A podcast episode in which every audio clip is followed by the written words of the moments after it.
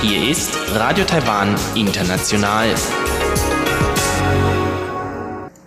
Sie hören das halbstündige deutschsprachige Programm von Radio Taiwan International an diesem Donnerstag, den 10. September. Am Mikrofon begrüßt Sie Karina Rother und heute für Sie im Programm haben wir zuerst die Tagesnachrichten, danach das Kochstudio mit Uta Rindfleisch, die heute vietnamesische Suppen, auch genannt Pho, für uns kocht. Weiter geht es dann mit Rund um die Insel und Elon Huang heute im Gespräch mit Dr. John Ku, der von seiner Zeit als DAAD-Stipendiat berichtet. Nun zuerst die Tagesnachrichten.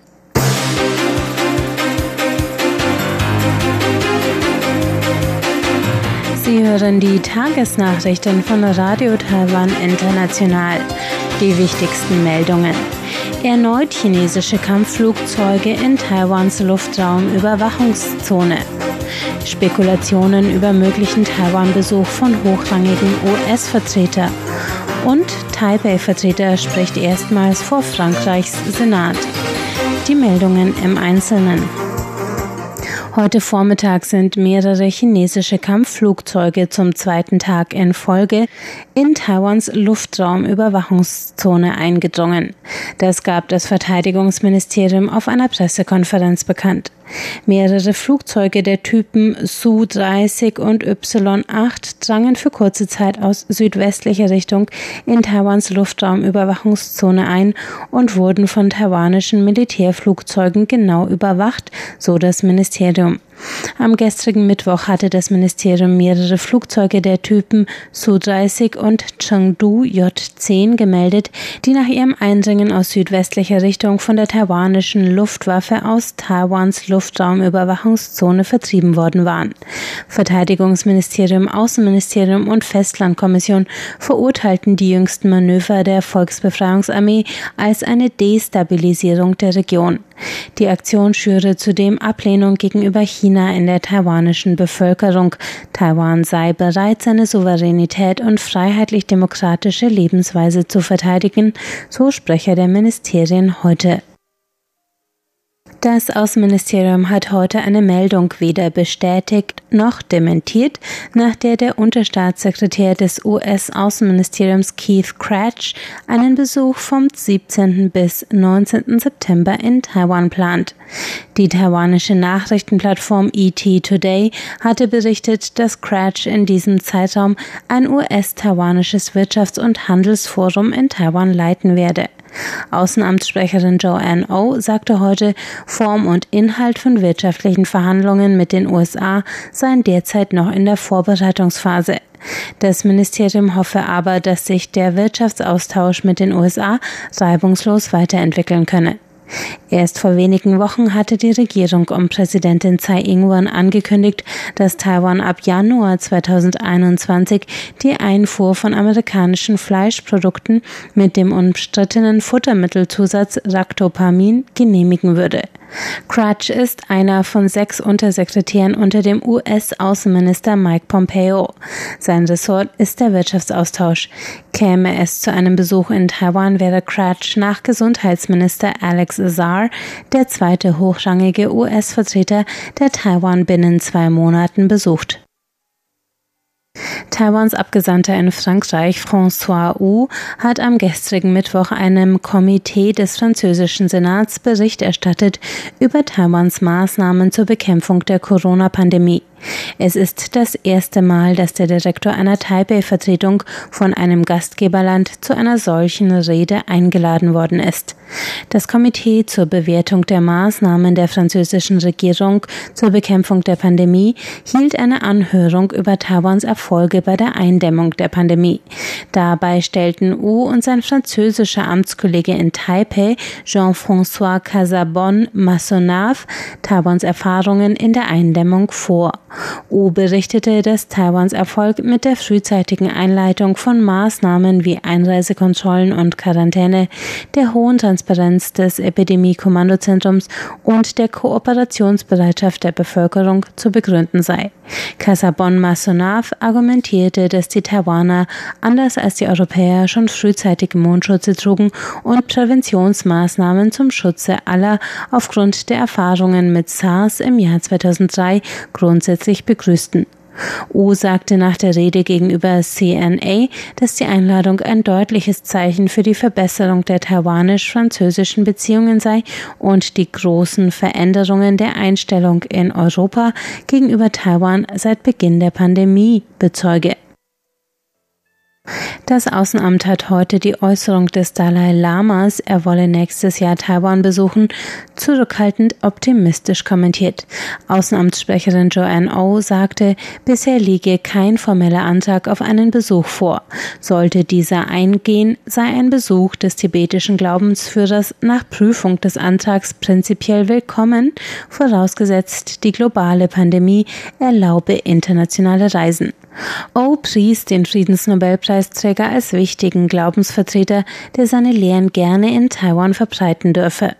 Der im indischen Dharamsala ansässige Dalai Lama hatte in einer Videobotschaft an seine Anhänger vor wenigen Tagen angegeben, er wolle im nächsten Jahr einen geplanten Besuch in Singapur mit einem Besuch in Taiwan verbinden. Er habe bereits Einladungen von Organisationen aus Taiwan erhalten, würde die Reise aber nur antreten, wenn Peking den Besuch genehmige. Der Dalai Lama hat Taiwan in der Vergangenheit dreimal besucht, zuletzt im Jahr 2009. Die Besuche sind von politischer Brisanz, da Peking den Dalai Lama als Separatisten ansieht und nicht als tibetischen Führer anerkennt. Taiwan ist in diesem Jahr mit einem virtuellen Garten auf der digitalen Kunstmesse in Österreich, der Ars Electronica, vertreten. Unter dem Motto In Kepler's Garden versammelt die Ars Electronica auf ihrer digitalen Plattform Gärten aus 120 Orten weltweit. Dort stellen Digitalkünstlerinnen und Künstler des jeweiligen Landes ihre VR-Arbeiten, das steht für virtuelle Realität, für die Dauer des Festivals vom 9. bis zum 13. September 2020 aus. Aus Taiwan zeigen sieben VR-Studios fünf VR-Projekte und Kurzfilme aus Taiwan, darunter den 30-minütigen Kurzfilm Bodyless von Regisseur und Designprofessor Huang Xinjian. Der Film greift das Thema des weißen Terrors und der politischen Gefängnisse in Taiwans Kriegsrechtsära auf. Huang lud heute Interessierte ein, die im 360-Grad-Modus produzierten Filme anzusehen, was auch ohne VR-Ausrüstung ein Erlebnis sei. Nach Ende der Ars Electronica wird der virtuelle Taiwan-Garten im Kunstmuseum in Kaohsiung zu sehen sein. Das Epidemie-Kommandozentrum hat heute einen neuen Infektionsfall mit dem Coronavirus bestätigt. Es handelt sich um einen circa 60-jährigen Mann, der sich von Februar bis zu seiner Rückkehr am 4. September in Indonesien aufgehalten hatte. Der Mann ist der 496. bestätigte Fall einer Corona-Infektion in Taiwan. Er hatte sich direkt nach seiner Ankunft in Taiwan in ein Quarantänehotel begeben, wo er am 7. September erste Krankheitssymptome bemerkte. Bis heute wurden in Taiwan 404 aus dem Ausland importierte Covid-Fälle festgestellt. 55 Fälle sind auf heimische Übertragungen zurückzuführen, 36 auf Ansteckungen auf einem Marineschiff. Sieben Menschen sind in Taiwan an Covid-19 verstorben, 475 gelten als genesen. Kommen wir zur Börse. Der TAIEX hat heute mit 83 Punkten im Plus geschlossen. Das ist ein Zugewinn von 0,66 Prozent bei einem Endpunktestand von 12.691 Punkten. Das Handelsvolumen betrug 198 Milliarden Taiwan-Dollar. Das sind umgerechnet 6,77 Milliarden US-Dollar. Es folgt das Wetter.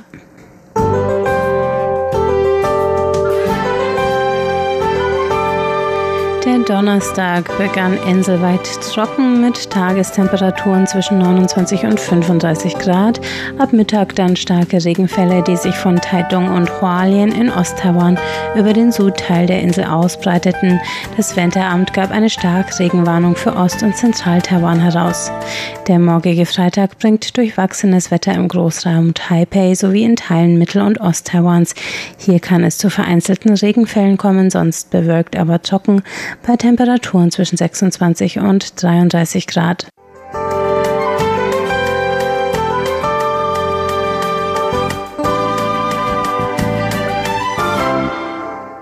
Im Kochstudio kocht jetzt Uta Rindfleisch für sie vietnamesische Suppen, die auch als Pho bekannt sind.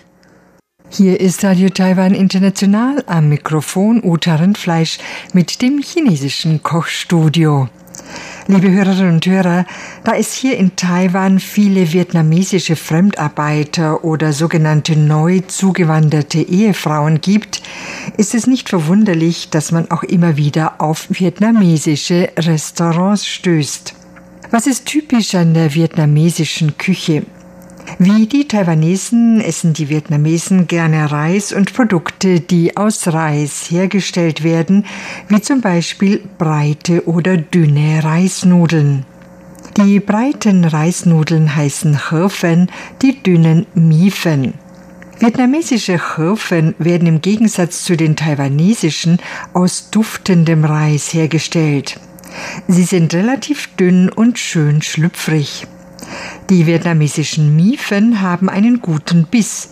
Sie werden bei der Herstellung zunächst gar gekocht, dann abgetropft und schließlich getrocknet.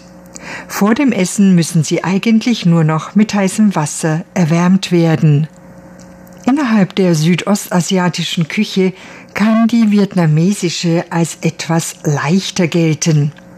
Sie geht relativ sparsam mit Öl um und ist auch nicht allzu scharf.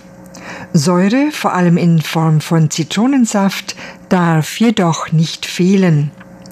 Zitrone spielt nicht nur eine Hauptrolle in Soßen, sondern auch zu Gerichten wird häufig noch eine aufgeschnittene Zitrone gereicht. Darüber hinaus spielt auch die Fischsoße eine bedeutende Rolle. Sie ist hauptsächlich salzig, bringt aber auch eine leicht süße Note, auch wenn das widersprüchlich klingt. Sie entspricht der Sojasauce in der chinesischen Küche. Egal ob in der vietnamesischen Küche eine Hirfensuppe oder ein kaltes Gericht mit Miefen zubereitet wird, es wird immer etwas frisches, rohes Gemüse beigegeben, wie zum Beispiel Sojasprossen, in Streifen geschnittene Salatblätter, in Ringe geschnittene Zwiebeln oder in feine Streifen geschnittene Cornichons. Darüber hinaus werden gerne frische Gewürze verwendet, wie zum Beispiel Zitronengras oder Thai-Basilikum. Ich möchte Ihnen heute verschiedene Variationen von Rindfleischsuppen mit Hirfen, also breiten Reisnudeln vorstellen, wobei die Zutaten immer für eine Portion berechnet sind. Beginnen wir mit Rindfleisch-Hirfensuppe in klarer Brühe. Sie benötigen 400 Milliliter Rinderknochenbrühe, 200 Gramm Hirfen, 60 Gramm bereits gar gekochte Rindersehne, etwas kurz durch heißes Wasser gezogene Sojasprossen, etwas rohe Zwiebelstreifen, etwas Thai-Basilikum und eine klein gehackte Frühlingszwiebel. In einem Topf Wasser zum Kochen bringen – die Hirfen kurz ins kochende Wasser geben, dann schnell herausnehmen und in die Suppenschüssel geben. Das fertig gekochte Rindfleisch für etwa 30 Minuten in eine Soße aus einem Teil Fischsoße und zwei Teilen Wasser legen. Dann in Scheiben schneiden und auf die Hirfen in der Suppenschüssel legen. Das Rindfleisch sollten Sie natürlich schon eingelegt haben, bevor Sie die Hirfen kurz in kochendes Wasser geben. Währenddessen auch die Knochenbrühe zum Kochen bringen und damit die Suppenschüssel auffüllen. Mit Fischsoße würzen und nach Belieben Sojasprossen, Zwiebelstreifen und Thai-Basilikum sowie die gehackte Frühlingszwiebel dazugeben. In diesem Rezept war ja schon einiges vorgekocht, wie zum Beispiel die Suppenbrühe, bei deren Herstellung man gleich auch das Fleisch garen kann. Für eine Menge, die für zehn Portionen ausreicht, benötigt man folgendes. 600 Gramm Rückenmarksknochen, eine Rindfleischsehne von etwa 600 Gramm, Suppengemüse, eine halbe Gemüsezwiebel, einen Drittel Daikonrettich, sechs Zehen Knoblauch, zwei Stangen Zitronengras, ein Päckchen mit chinesischen Kräutern zum Schmoren, sechs Liter Wasser. Die Zubereitung. Zwiebel und Rettich säubern, schälen und in kleine Würfel schneiden. Wasser in einem Topf zum Kochen bringen die Knochen und das Fleisch kurz ins kochende Wasser geben, dann herausnehmen, abspülen und abtropfen lassen. Nun die sechs Liter Wasser aufsetzen und zum Kochen bringen. Alle Zutaten ins kochende Wasser geben und einerseits köcheln lassen, andererseits den entstehenden Schaum abschöpfen. Nach 90 Minuten das Rindfleisch herausnehmen, die Suppe jedoch noch etwa eine Stunde weiter köcheln lassen, dann abseien. Nun können also Fleisch und Brühe weiterverarbeitet werden.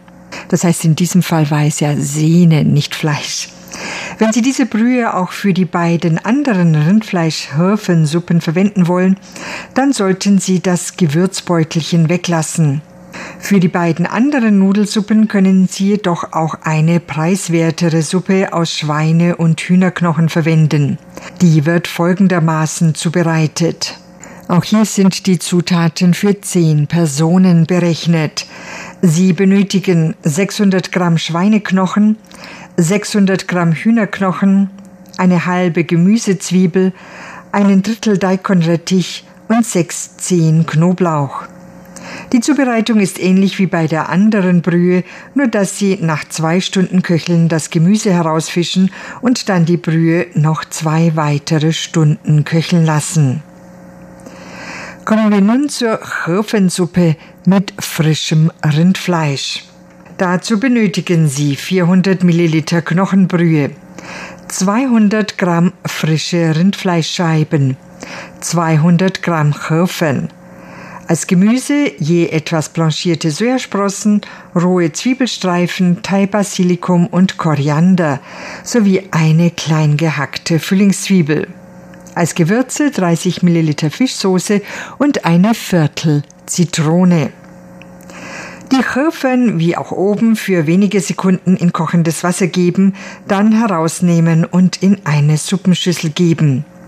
In der Zwischenzeit die Suppenbrühe zum Kochen bringen und die Rindfleischscheiben kurz durch die kochende Brühe ziehen, dann auf den Hirfen anrichten. Nun das Gemüse auf das Fleisch geben und mit der kochenden Brühe aufgießen.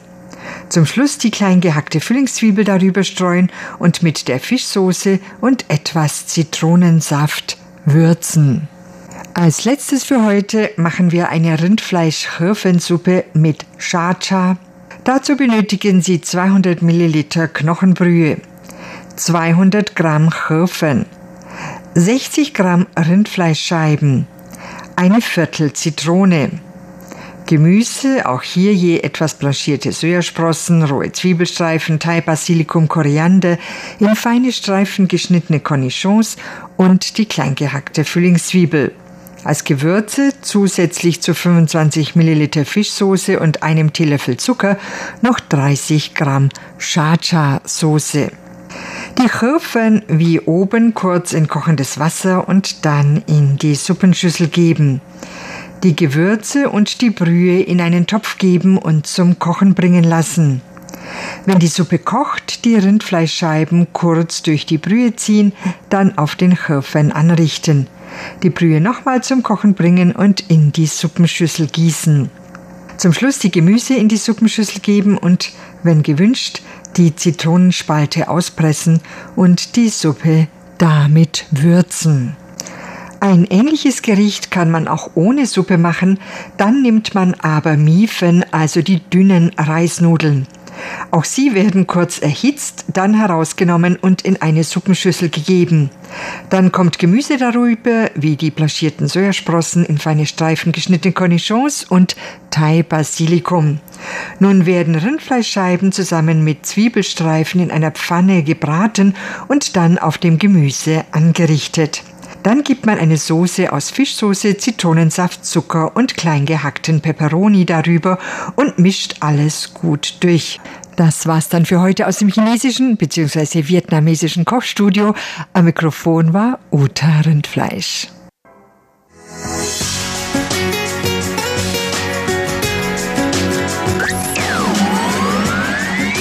Radio Taiwan, international aus Taipeh.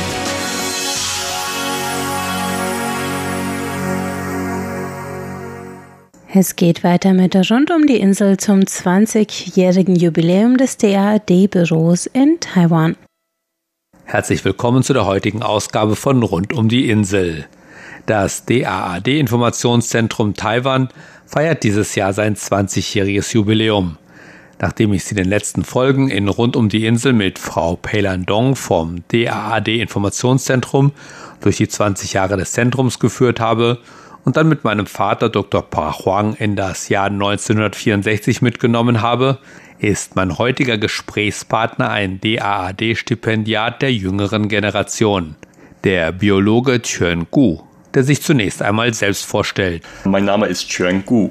Ich bin Biologe, ein Forschungsgruppenleiter und Assistenzprofessor am Institut für Pflanzen- und Mikrobiologie von der Academia Sinica. Ich habe an der Uni Düsseldorf promoviert und in Deutschland von 2013 bis 2016 gelebt.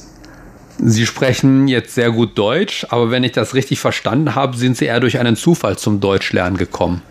Ja, kann man sagen. Seit meiner Kindheit bin ich von der Vielfalt der Sprachen fasziniert.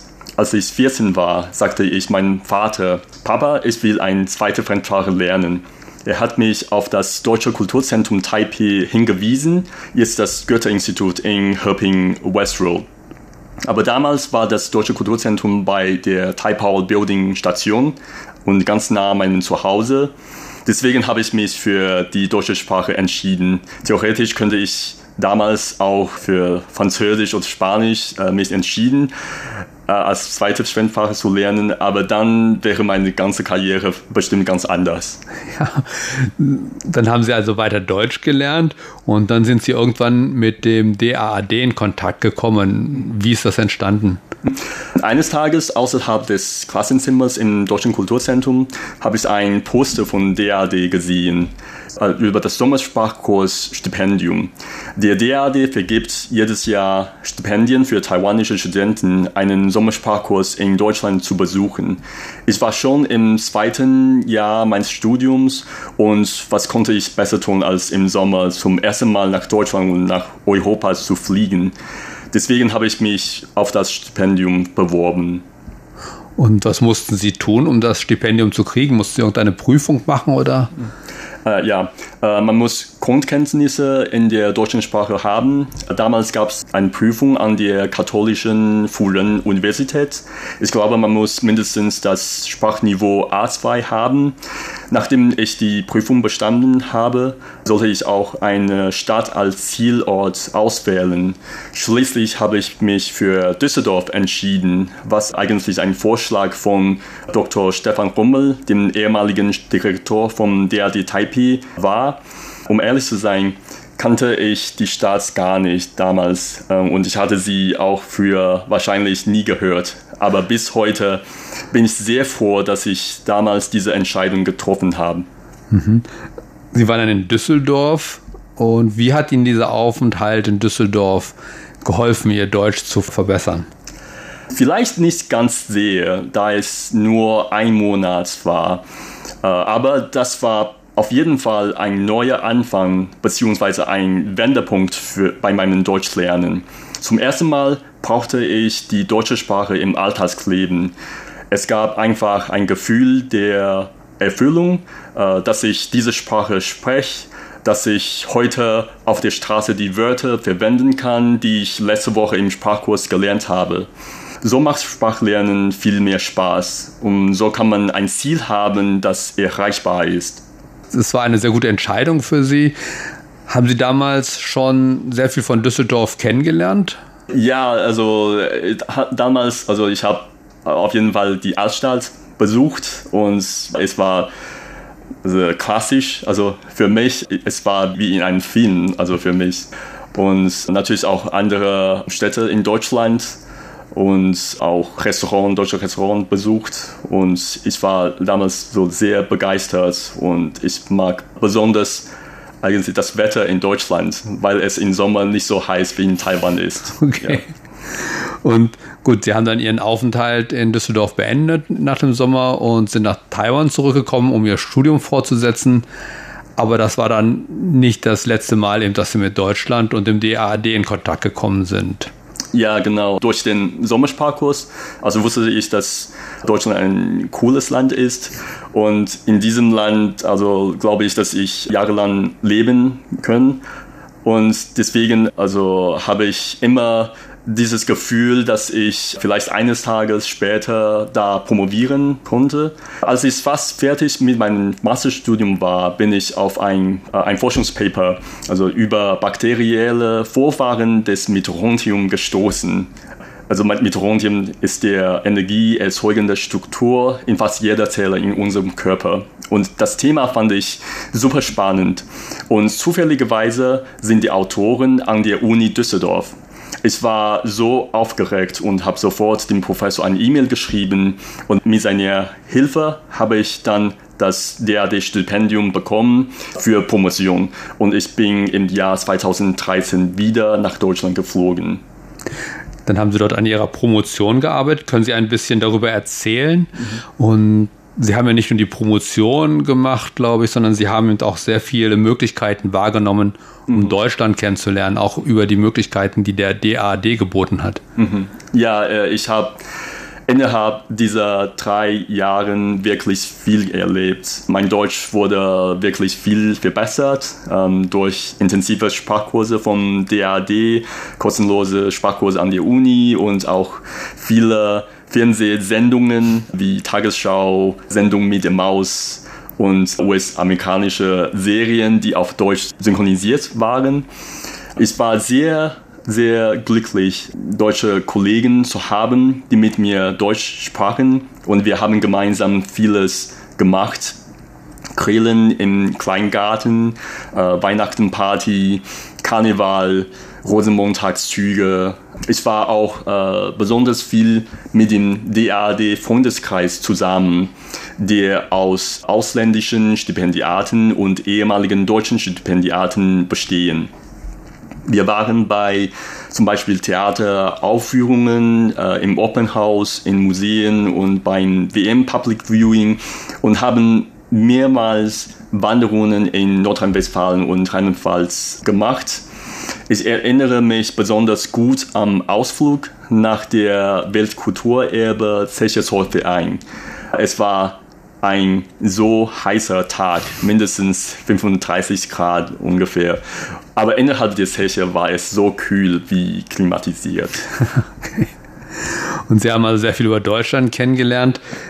Sie haben aber, glaube ich, mal einmal gesagt, Sie haben durch Ihren Deutschlandaufenthalt auch Taiwan besser verstanden. Ja, genau. Ich mag besonders eine Zitate von Johann Wolfgang von Goethe. Wer fremde Sprache nicht kennt, weiß nichts von seiner eigenen. Also hätte ich Deutsch nie gelernt, würde ich mir äh, heute kaum vorstellen können, dass auf Deutsch man sagt, liebe Studentinnen und Studenten, für Deutsch-Muttersprachler klingt es vielleicht ganz normal, aber für Mandarin-Muttersprachler klingt es wie liebe weibliche Studenten und männliche Studenten. Das heißt, unsere Denkweise ist so sehr von der Sprache und von unserer Umgebung ausgeprägt. Und ich glaube, mein Deutschlandaufenthalt hat besonders meine staatliche Identität beeinflusst. Als ich in Taiwan war, wurde diese kaum thematisiert oder manchmal vermeidet man eigentlich diese zu diskutieren. Aber in Deutschland wurde mir ständig gefragt, woher ich herkomme, aus welchem Land ich komme.